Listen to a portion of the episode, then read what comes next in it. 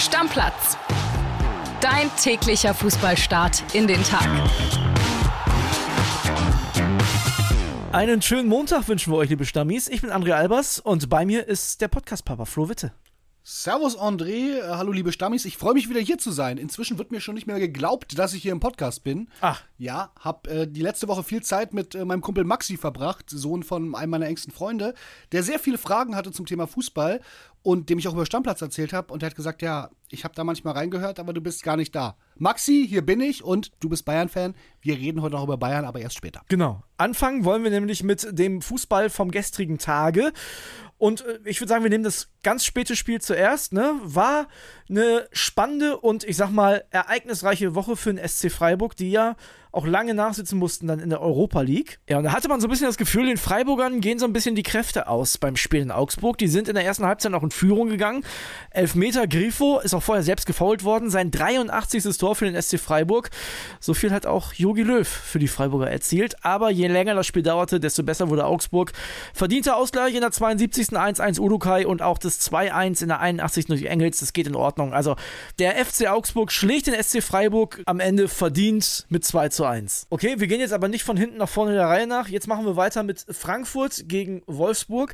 Das klassische, typische Unentschieden-Spiel, was am Ende aber auch wirklich nur knapp unentschieden ausgegangen ist. Wir hören erstmal rein beim Kollegen Johannes Wolf, der war nämlich im Stadion. Hallo aus Frankfurt, Andrea. Hier gibt es Applaus nach einem 2:2 zwischen Eintracht Frankfurt und dem VfL Wolfsburg. Dass es diesen Applaus gibt, verdiente sich Eintracht noch mit einem Ausgleich in der Nachspielzeit. Sonst würde das hier ganz anders aussehen, denn über weite Strecken war das ein ja teilweise wirklich schwer, schwer anzusehendes Bundesligaspiel, trotz dieser vier Tore. Während es in der ersten Halbzeit noch ein bisschen hin und her ging, entwickelte es sich in der zweiten Halbzeit so wirklich, ja, einem richtig schlechten Fußballspiel, bei dem man beiden Mannschaften und vor allen Dingen Eintracht Frankfurt ansieht, dass da aktuell sehr, sehr viel gegen einläuft, beziehungsweise viel Verunsicherung da ist. Eintracht müht sich durch einen Treffer von Omar Mamouche noch zu einem Punktgewinn, der gegen seinen Ex-Club trifft, kam ja im Sommer ablösefrei aus Wolfsburg, bleibt aber auch jetzt im sechsten Pflichtspiel in Folge ohne Sieg. Wolfsburg ist mittlerweile sogar seit acht Pflichtspielen ohne Sieg. Also, wie erwartet, geht das fast unentschieden aus. Es hilft keinem weiter und beide Trainer müssen langsam mal wieder gewinnen. Trainer Dino Topmüller sitzt noch fest im Sattel. Der, er hat das Vertrauen der Bosse, aber die Unruhe in Frankfurt wird größer. Das wird sich auch nicht durch diesen Punkt hier heute ändern. Topmüller muss langsam mal wieder gewinnen, denn sonst greift auch irgendwann in Frankfurt die Gesetze des Fußballs. Wir hoffen mal auf Besserungen, denn das war wirklich teilweise gar nichts. Also, viele Grüße aus Frankfurt und bis zum nächsten Mal. Ciao. Flo, Markus Krösche hinterher die Reaktion seiner Mannschaft gelobt ja, irgendwas Positives muss man ja draus ziehen. Ja, ne? was man halt so macht. Mir fällt dabei eine Sache ein. Ich habe letztes Jahr äh, hier mehrmals gesagt, als es so aufkeimte, die Frankfurt-Fans haben keinen Bock mehr auf Glasner, Glasner soll weggehen habe ich gesagt, ne, die Phase wird schneller kommen, als man denkt, wo man hier immer Dino Topmöller mit langem Gesicht am Spielfeldrand sieht und denkt, eigentlich war das doch ganz geil unter Glasner. Und ohne etwas Negatives über Dino Topmöller sagen zu wollen, glaube ich, ist der Punkt so langsam gekommen. Man merkt äh, in Frankfurt, ne, das war jetzt nicht der absolute Heilsbringer und alles wird so viel besser. Ich drücke ihm die Daumen, weil ich ein starkes Eintracht Frankfurt in der Bundesliga haben will, weil ich finde, die tun der Bundesliga einfach gut. Aber im Moment muss man sich eher Sorgen machen. Sorgen machen, ob sie Europa verpassen. Also nach unten hin natürlich nicht. Nein, aber, aber, aber die Truppe, die Krösche dahingestellt hat, sollte das eigentlich packen und dafür ist zu wenig. Ja, dafür ist sie auch zu teuer, glaube ich. Ja. ja, das stimmt. Genau. Mit starkem Eintracht Frankfurt meine ich Eintracht Frankfurt, was wirklich immer in den internationalen Plätzen ist. Eine Sache, die ich zu dem Spiel noch besprechen will, ganz kurz nur, es wurden Tennisbälle geworfen, ne?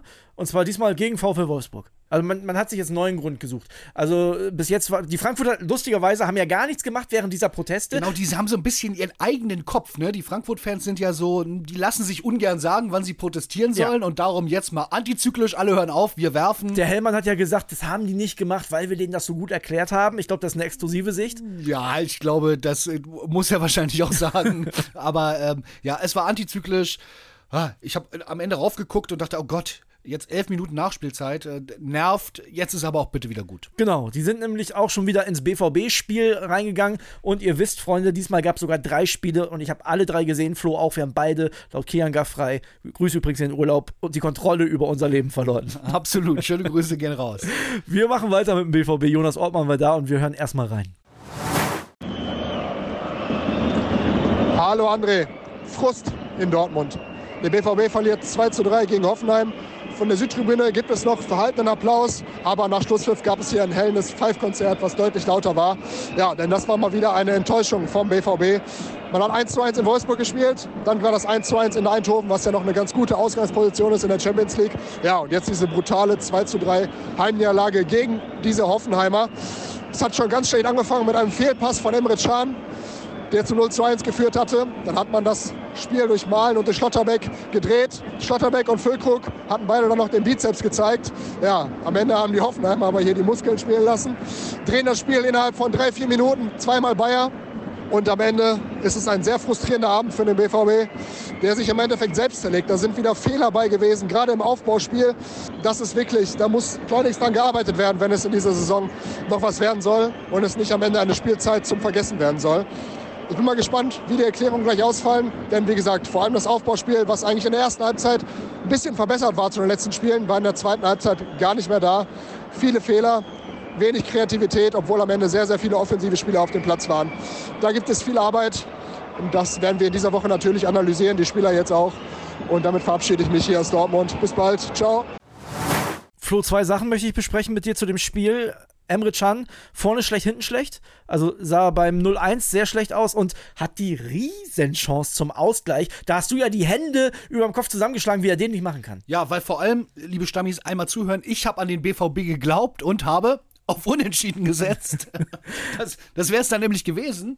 Und ja, also das ist wirklich selten in letzter Zeit so eine Kopfballchance gesehen, die so glasklar war. Ja. Also ich glaube, da hätten wir beide wahrscheinlich, weil wir nicht so hoch gesprungen wären und äh, einfach die Kontrolle behalten hätten, hätten den gemacht. Ich glaube, Mats Wahnsinn. Hummels, der dahinter stand, hätte den auch Der gemacht. hat richtig geflucht. Ja. Ja. Du hast es eigentlich angekündigt, jetzt lange äh, auf einen langen Pfosten. Zwei Pfosten, Mats kommt, genau. Ähm, aber war dann nicht, hat äh, Can ihm versaut. Ja, war nicht gut. kein gutes Spiel und man hat auch gemerkt, er fühlt sich als Innenverteidiger nicht wohl. Also das hat man gesehen, die ganzen 90 Minuten, das ist nicht seine Position.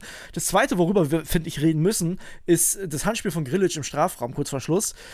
Da gab es keinen Elfmeter, Schiedsrichter Fritz war sich sehr sicher. Hinterher haben die Kollegen von The Zone noch aufgeklärt, das ist so quasi der Top-Videoschiedsrichter, ne, der dann bei großen Spielen immer eingesetzt wird.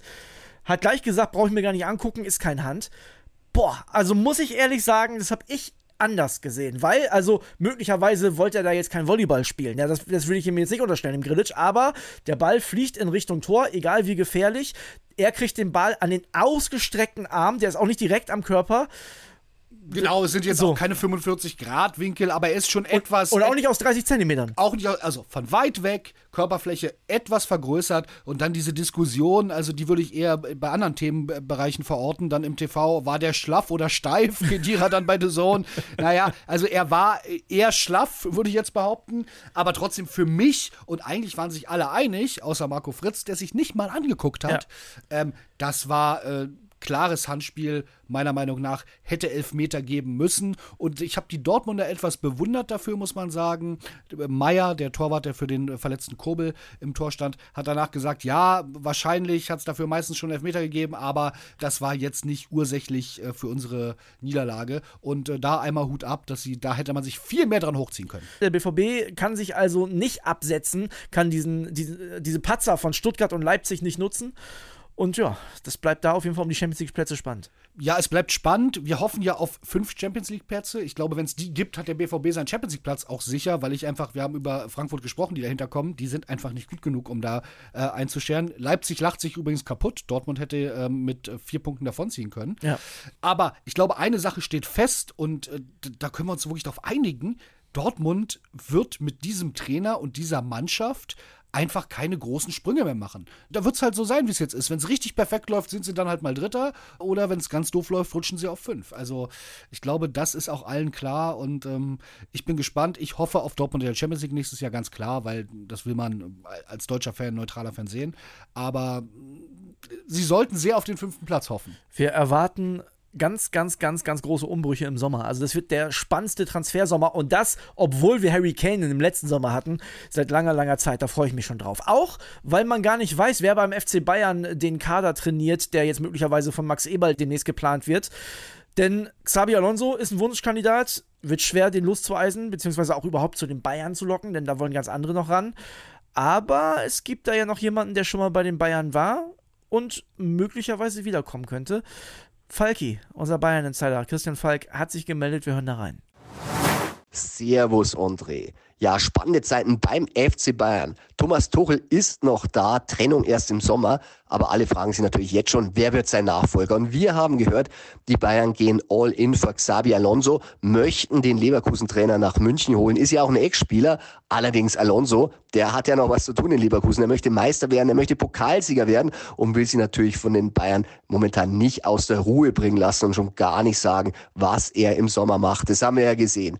Das heißt, dass sich die Personalie Alonso ganz schön ziehen könnte und ich schließe nicht aus, dass sie vielleicht Alonso doch nicht bekommen, weil Alonso, der hat gute Gründe in Leverkusen zu bleiben. Leverkusen, die setzen auch sehr darauf. Allerdings auch bei Liverpool ist im Gespräch. Aber Bayern kann sich ja nie vorstellen, dass ein Trainer mal Nein zu Bayern sagt. Passiert's doch, brauchen sie schnell eine Lösung und das ist dann aber schon im Sommer. Und da könnte einer aktuell werden, der momentan auch einen Job hat und vor Sommer auch nicht entscheidet, weil Bundestrainer Julian Nagelsmann, der will ja die EM machen kann ja auch nicht vorher schon sagen, ich gehe da oder dorthin. Aber er hat auch nicht gesagt, dass er definitiv beim DFB weitermacht. Und überraschend, er könnte sich nach unseren Informationen sogar eine Rückkehr zum FC Bayern vorstellen. Also Brazzo ist weg, Kahn ist weg, die haben ihn entlassen, also gibt es eigentlich keine Gründe, warum er beleidigt sein sollte. Verhältnis zur aktuellen Führung ist gut, also auszuschließen ist es nicht. Er ist niemandem böse bei Bayern. Ich glaube, er hat auch das Gefühl, da hat er noch was zu erledigen. Also wenn Alonso nicht klappt und plötzlich muss Bayern einen neuen Trainerkandidaten suchen, Nagelsmann steht bereit, verlängert nicht beim DFB, kann man jetzt nicht mehr ausschließen, dass Nagelsmann tatsächlich zurückkehrt zum FC Bayern. Hat ja große Tradition. Jupp Heynckes hat's gemacht, Ottmar Hitzfeld hat's gemacht. Also, bei Bayern immer alles möglich und Nagelsmann anscheinend nicht uninteressiert. Beste Grüße, dein Christian Falk. Eine echte Falki-Bombe mal wieder, ne? muss man sagen. Das sind Infos. Hut ab. Also als ich es gehört habe, gestern Mittag ja schon, haben wir bei Bild.de drüber berichtet, äh, da ist mir erstmal die Kinnlade runtergefallen. Ja, ich habe den ja schon bei Tobi versucht, so ein bisschen ins Spiel zu bringen, ne, den Julian Nagelsmann. Ich weiß halt nicht, ob der Zeitpunkt passt. Also insgesamt passt es vielleicht nicht. Erstens finde ich, ist es von Julian Nagelsmann diese Bayern-Zeit noch nicht lange genug her. Ne? Also möglicherweise gibt es da immer noch den einen oder anderen, der, der da nicht so viel mit anfangen kann. Dann musst du dir überlegen, wann gibt es denn eine Nagelsmann-Entscheidung von allen Seiten? Also der Nagelsmann würde wahrscheinlich schon vor der EM sagen, ich würde es machen. Kann ich mir vorstellen. Aber würden die Bayern das auch machen? Weil stell dir mal vor, und das hoffen wir alle nicht, und ich glaube es auch nicht, aber die scheiden in der Gruppenphase aus. Und dann holst du Julian Nagelsmann? Ja, schwierig dann auf jeden Fall. Ja, das stimmt. Das könnte hinten raus alles ein bisschen eng werden, zumal die Bayern ja wahrscheinlich auch nicht bis nach der EM warten wollen. Nee, viel zu lang. Ne? Geht ja das gar ist nicht. klar, du kannst eh bald natürlich alles planen lassen, aber trotzdem, da müsste schon viel passen und ich glaube, das ist deutlich geworden bei Falki. Bisher sind die Informationen Nagelsmann könnte sich das vorstellen. Klar, für den wäre das ein mega Scoop-Triumph, ja. wieder durch die Vordertür reinzumarschieren und äh, dann auch in die erste Kamera zu sagen, schöne Grüße an Bratzo und Kahn in die Arbeitslosigkeit, ich bin wieder da. Also das wäre Wahnsinn. Ich persönlich weiß nicht so richtig, ob das eine gute Idee ist. Das ist ja so ein bisschen so, als ob einem bei Tinder äh, irgendwie eine Ex-Freundin von vor ein paar Jahren reingeslidet kommt und man sich denkt, ja, eigentlich ganz nice. Aber ich weiß nicht, ich bin da nicht so erfahren, bin lange verheiratet, müssen die jüngeren Kollegen mal sagen, ob sie dann manchmal nach rechts gewischt haben und das ist nochmal gut gegangen. äh, das weiß ich nicht, aber äh, das ist natürlich mit dem Risiko verbunden. Aber Falki hat es auch gesagt, es hat Tradition bei Bayern irgendwie finde ich das Gedankenspiel charmant. Ähm, es wird alles von Alonso abhängen. Ich bin mir sehr sicher, dass Julian Nagelsmann nochmal in FC Bayern trainiert. Ja, gut, der, der, hat noch 20, 25, 30 Jahre Karriere wahrscheinlich. 30, 30 Jahre ja. hätte ich jetzt auch gesagt, ja. ne? Und da wird es schon nochmal passieren. Ich weiß nicht, ob er das jetzt nochmal macht. Aber wie oft will er dann die Bayern trainieren? Vier, fünf Mal in seiner Karriere? Oder hört er möglicherweise dann mit 45 auf? Also, das ist ja wirklich, das sind ja Fragen, die man sich auch als Nagelsmann stellen muss. Ich finde, es hätte was.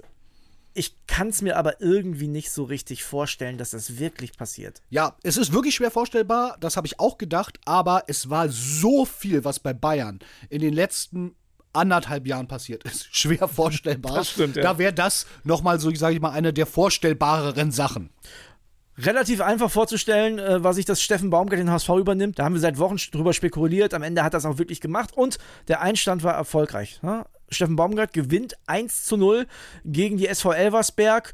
Das ist okay. Der HSV will aufsteigen. Baumgart hat gesagt, er will nicht Dritter werden, er will Zweiter werden. Und ich kann mir auch da, und sind wir wieder bei unserer Vorstellungskraft, sehr gut vorstellen, dass das dieses Jahr funktioniert. Ja, ich sag mal, es war Pflichtaufgabe erfüllt zum Einstieg, muss man sagen. Ja, aber Elversberg ist gar nicht so schlecht. Nein, die, natürlich nicht. Aber jetzt auch ohne große Glanz und Gloria. Was ich schön fand, äh, ich habe das Spiel äh, fast komplett verfolgt im Newsroom bei uns er wirkte irgendwie gar nicht so neu beim HSV, ja. ne? Das ist so, irgendwie nahm man das gar nicht so wahr, als ob, ja, da steht jetzt Baumgart beim HSV, als ob der da schon immer stand. Wir, wir haben das hier auch schon immer gesagt, das ist einfach eine Geschichte, verzeiht mir die deutlichen Worte, das ist Arsch auf Eimer und darum wünsche ich dem HSV auch, dass das möglichst schnell Erfolg hat. Jetzt ist die Frage, der HSV ist oben dran, Holstein Kiel ist oben dran, die haben gegen St. Pauli verloren, das Topspiel. Und dann kommen da so ein paar, die nachrücken. Also Kräuter Fürth zum Beispiel, Derby gewonnen gegen den ersten FC Nürnberg, haben das Spiel gedreht. Paderborn, Hannover 96, hätte eine Riesenchance gehabt, hat jetzt gegen Osnabrück verloren. Und auch Düsseldorf, die Hertha dann noch ein bisschen mit ein paar Abstrichen. Flo, wen siehst du von denen da am ehesten noch mit dabei? Glaubst du, die Kieler können das halten und mindestens Dritter werden? Ich glaube, der Kader von Kiel gefällt mir schon richtig gut. Von Nicht daher schlecht, ja. kann ich mir, oder ist es für mich schwer vorstellbar, dass die richtig runterrauschen. Ich bin von Fürth beeindruckt. Die haben so klammheimlich dem Club da in der Region den Rang abgelaufen, ja. Also ja. die sind, da würde jetzt jeder sagen, hey, die sind einfach besser. Auch gut für Zorniger, der ja auch hier und da immer mal wieder in seinen Stationen oder auf seinen Stationen kritisiert wurde. Das läuft da sehr, sehr gut ne, ja. für den Trainer.